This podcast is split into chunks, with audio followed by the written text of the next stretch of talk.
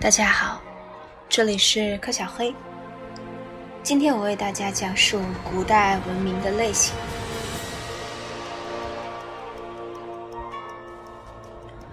我们在前面章节中已提到，新石器时代的各种文化，随农业和畜牧业的比例、种植的植物和饲养的动物的种类不同而迥然相异。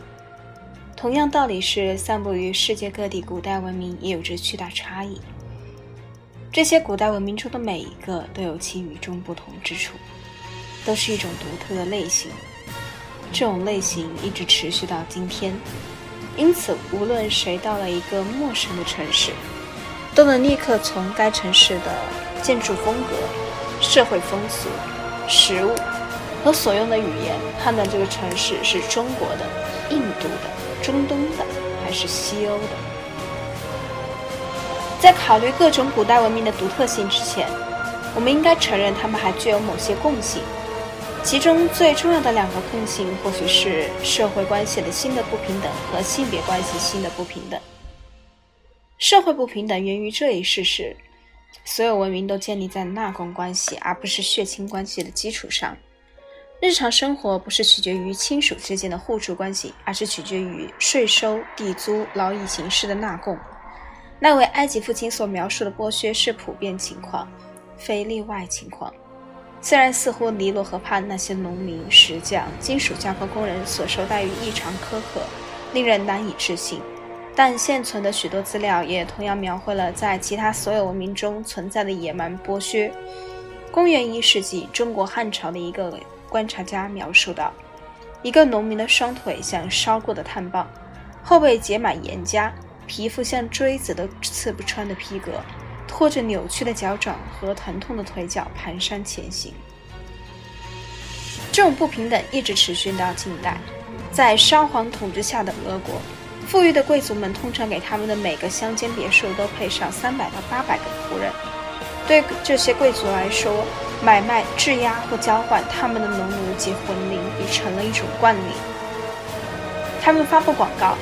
将他们的魂灵和家庭用品以及其他商品一起出卖。本人有意出售宴会用桌布，还有两个受过训练的女孩和一个农夫。本人有意出售一个举止得体的十六岁女孩和一辆没怎么用过的二手马车。古代文明的这种不平等，甚至还扩展到死者身上。考古学家们发现，平民的坟墓中只有少量的陶制容器，或者什么也没有。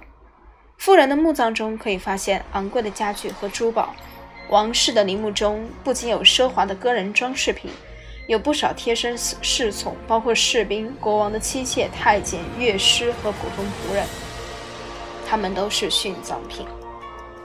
让他们殉葬的目的，除了是要反映出王室大人物生前的富裕和高贵外，还为了让他们侍候这位死后的王室大人物。在最近发现的一处秦始皇陵中，这位统一了中国的皇帝用七千五百个陶俑组成的军阵将自己护卫起来。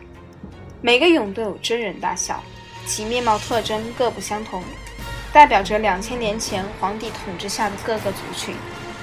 甚至坟墓中的骸骨也反映了古代文明中严酷的生命不平等。对公元第一个千年中微帝马拉蒂科沃。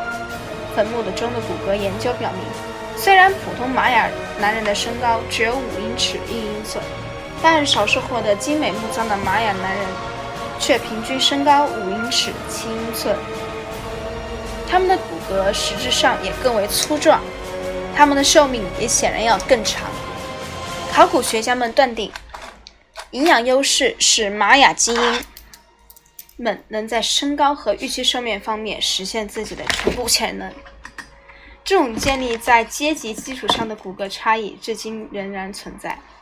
英国卫生部在1984年12月发表的报告中称，在几乎所有的年龄段人群中，以一个体力劳动者为户主的家庭的成员，平均身高要明显低于非体力劳动者家庭的成员。除社会不平等之外，诸古代文明的第二个共同特征是两性间的不平等。我们知道，在旧石器时代，妇女享有平等地位，她们作为食物采集者，对食物供应所做的贡献甚至大于男性狩猎者。同样，由于新石器时代的农业技术相当简单，妇女可以耕住居住地周围的土地，并可以继续采集他们所能发现的各种食物，因而他们依然与男人一起是平等的食物提供者，依然与男人一起保有平等地位。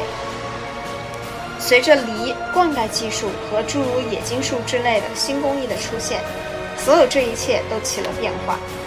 先进的新型农业为文文明提供了经济基础，同时又破坏了妇女在经济上的独立地位，破坏了他们在社会上的独立地位。妇女们要发现参与新的农业是非常困难，因为新的农业要求人们照料拖重物的牲畜，砍伐树木，维护灌溉渠道。保养犁和其他农具，这类工作并不适合女人做，她们要么太繁重，要么会让她们无法长时间照看小孩。妇女们渐渐不再是男人平等的食物提供者，她们把越来越多的时间花在家里，照顾自己的小孩和丈夫。男人们逐渐控制新的农业和新的行业，女人们变得孤立起来，属于从属地位。人类历史上第一次有了妇女做家内活和男人做家外活的区分。家内活对家庭和社会来说也是必不可少，但人们却普遍认为这种活没有男人干的活重要。既然人们认为妇女们干的活不太重要，自然也就认为他们是不太重要的性别，第二性。既然妇女们被束缚于家内活，男人们就不但获得了对新农业和新行业的垄断。获得了对国家中一切职位垄断，他们成为议会、法院和军队中的领导人。男人们最后垄断了经济权利、政治权利和军事权利，而妇女们则开始居于从属地位，变得十分顺从，变成后来所称的弱势性别。欧洲人于15世纪进行海外扩张时，发现食物采集部落中的妇女们与男人们一起享有令欧洲人难以企及的平等，这并非偶然。但是在诸如中国、印度、中东之类的海外文明中，欧洲人则发现妇女们像在欧洲一样是受约束的、顺从的程度，还甚至超过了欧洲。各种文明中的妇女们都地位低下的另一原因是，对可继承的私人财产有了新的强调，这使男人们竭尽全力地去确保自己实际上是其继承人的亲生父亲。因为他们的继承人将会得到他们的所有财产。富裕的上层人士制定了严格的规章制度和周密的预防措施，以控制女性而不是男性的性活动。这些措施包括穿戴贞洁带、用布记制度记录女性每次性生活的具体日期、严格伺候统治者的嫔妃的男人，和广泛实施割礼。割礼就是割除少女的阴蒂。由于这一措施能减少或消除妇女性交时的快感，所以被认为是阻止妇女偷人的有效办法。众所周知，在这一男尊女卑的整体格局中，也有个别例外情况。其中颇为突出的是，野心勃勃的埃及女王克罗巴特拉迷倒了朱利斯·凯撒和马克·安东尼两人，试图利用他们的来恢复埃及王位的实际权利。阿斯帕西亚，也就是伯里克利的情妇，以学识渊博、聪慧过人、美貌无双而闻名于希腊。足智多谋的皇后艾琳废除了她儿子的王位，成为拜占庭帝国的第一个女性统治者。不过，因考虑到传统，她在官方文件中仍被称称为忠实的皇帝艾琳。还有女皇武则天，她废除了她儿子的皇位，不但成为中国第一个，也是唯一的一个女性统治者。成为中国最能干、最开明的一个统治者。这些著名人物以其超凡才智和惊人成就，在史册上占有显赫位置。尽管名气很大，这不能说他们生涯很大程度上改善了他们那些不知名姐妹的日常生活。就像我们这个时代的比隆夫人、英杰拉·甘地和克拉松·阿基诺的生涯，并没有明显改善阿根廷、印度和菲律宾妇女的日常生活一样。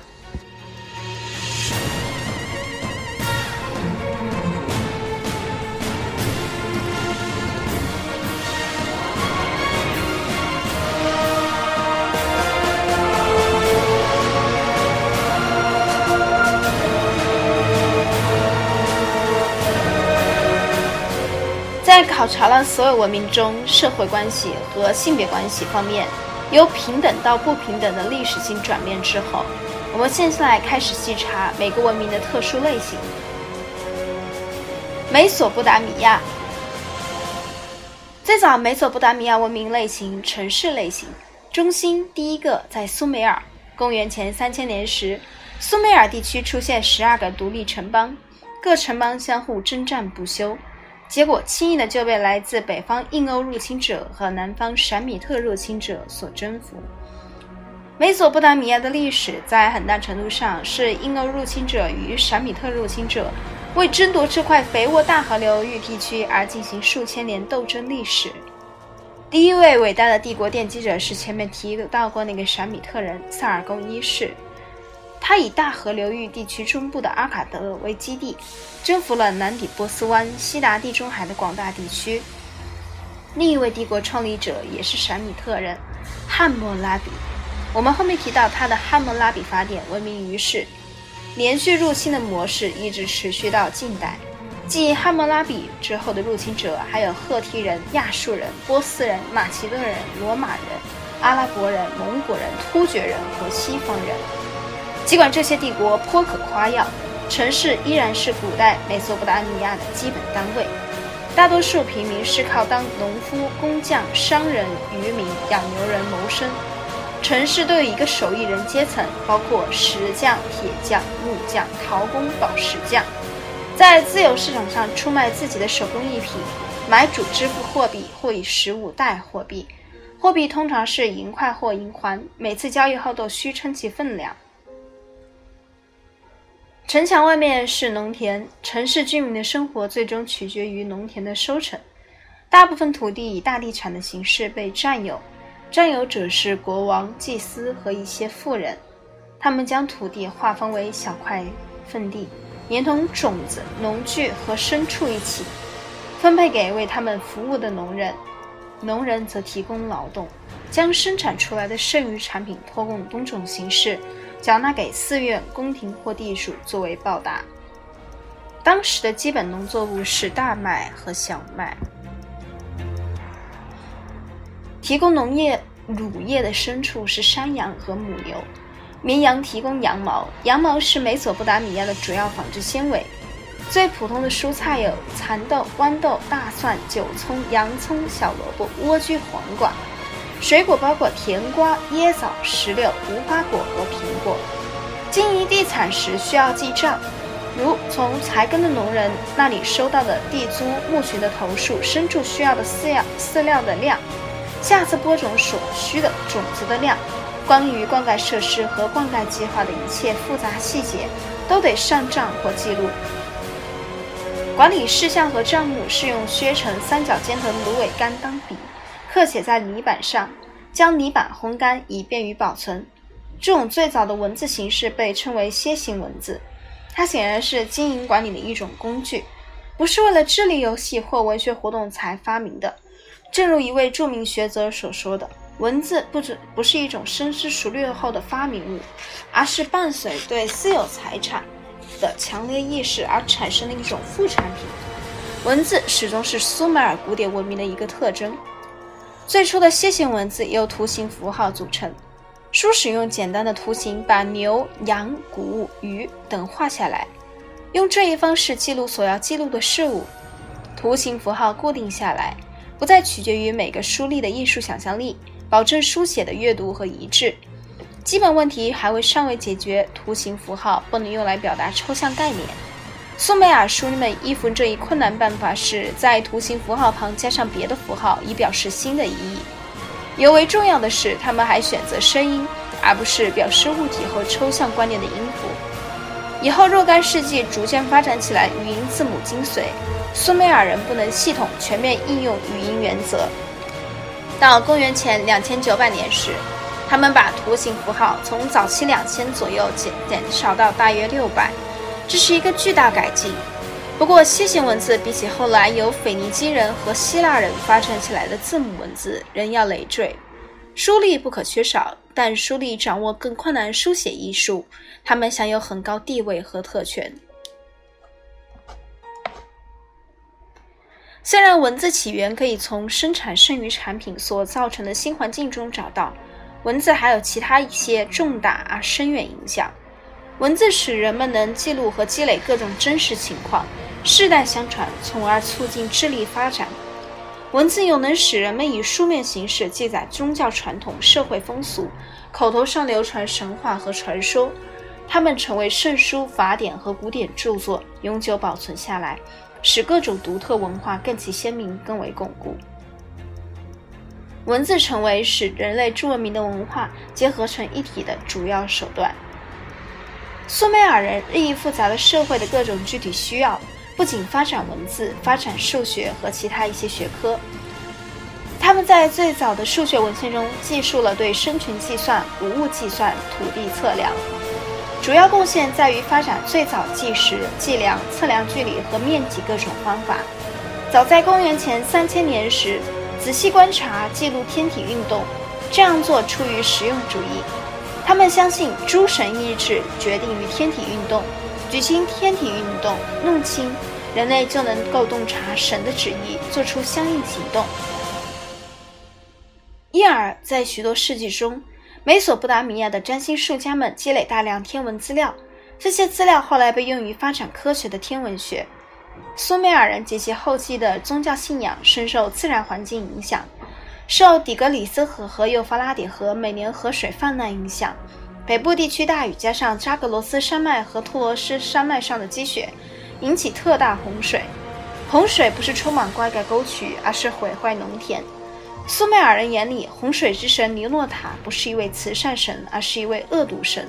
苏美尔人文学作品中常可见到这样词句：“苍獗洪水，没人能和他对抗。”苍苍天动摇，大地颤抖，庄稼成熟了，猖獗的洪水来将它淹没。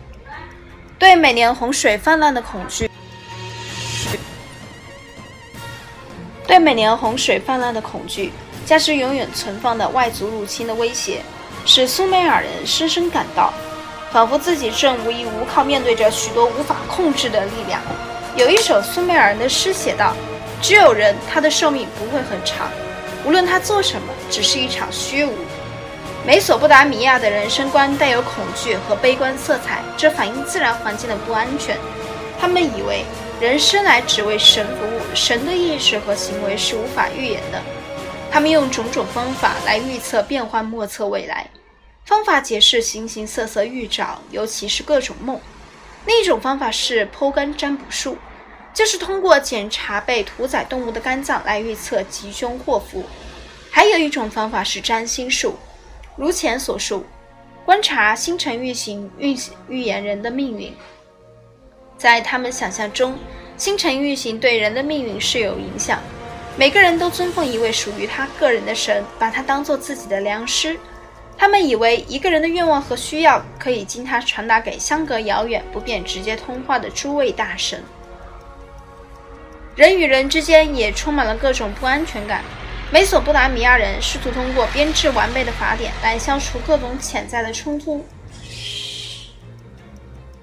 汉谟拉比法典是其中最杰出的一部。